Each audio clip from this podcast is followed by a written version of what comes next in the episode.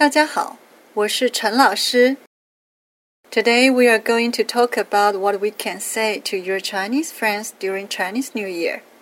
First, 恭喜发财，恭喜发财。Please repeat after me. 恭喜发财。恭喜 发财。And please pay attention to the tone because it is very important in Chinese language. 恭喜 means congratulation. You can say 恭喜 to your Chinese friends when something good happens. New Year is always a good beginning for Chinese people. That's why we say 恭喜恭喜 to each other. 发财 means to make a lot of money.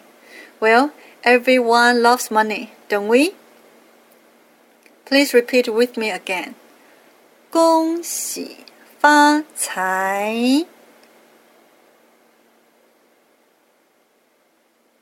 恭喜发财。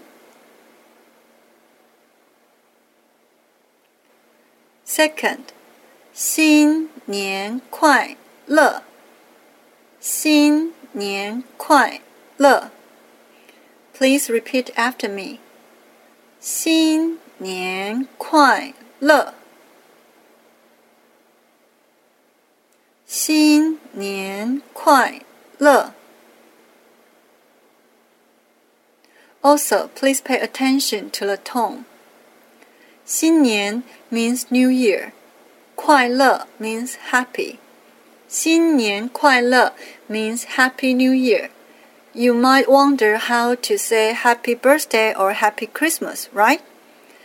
Happy Birthday is 生日快乐，生日快乐。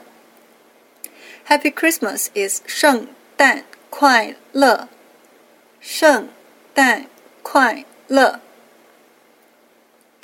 Please repeat with me again. 新年快乐！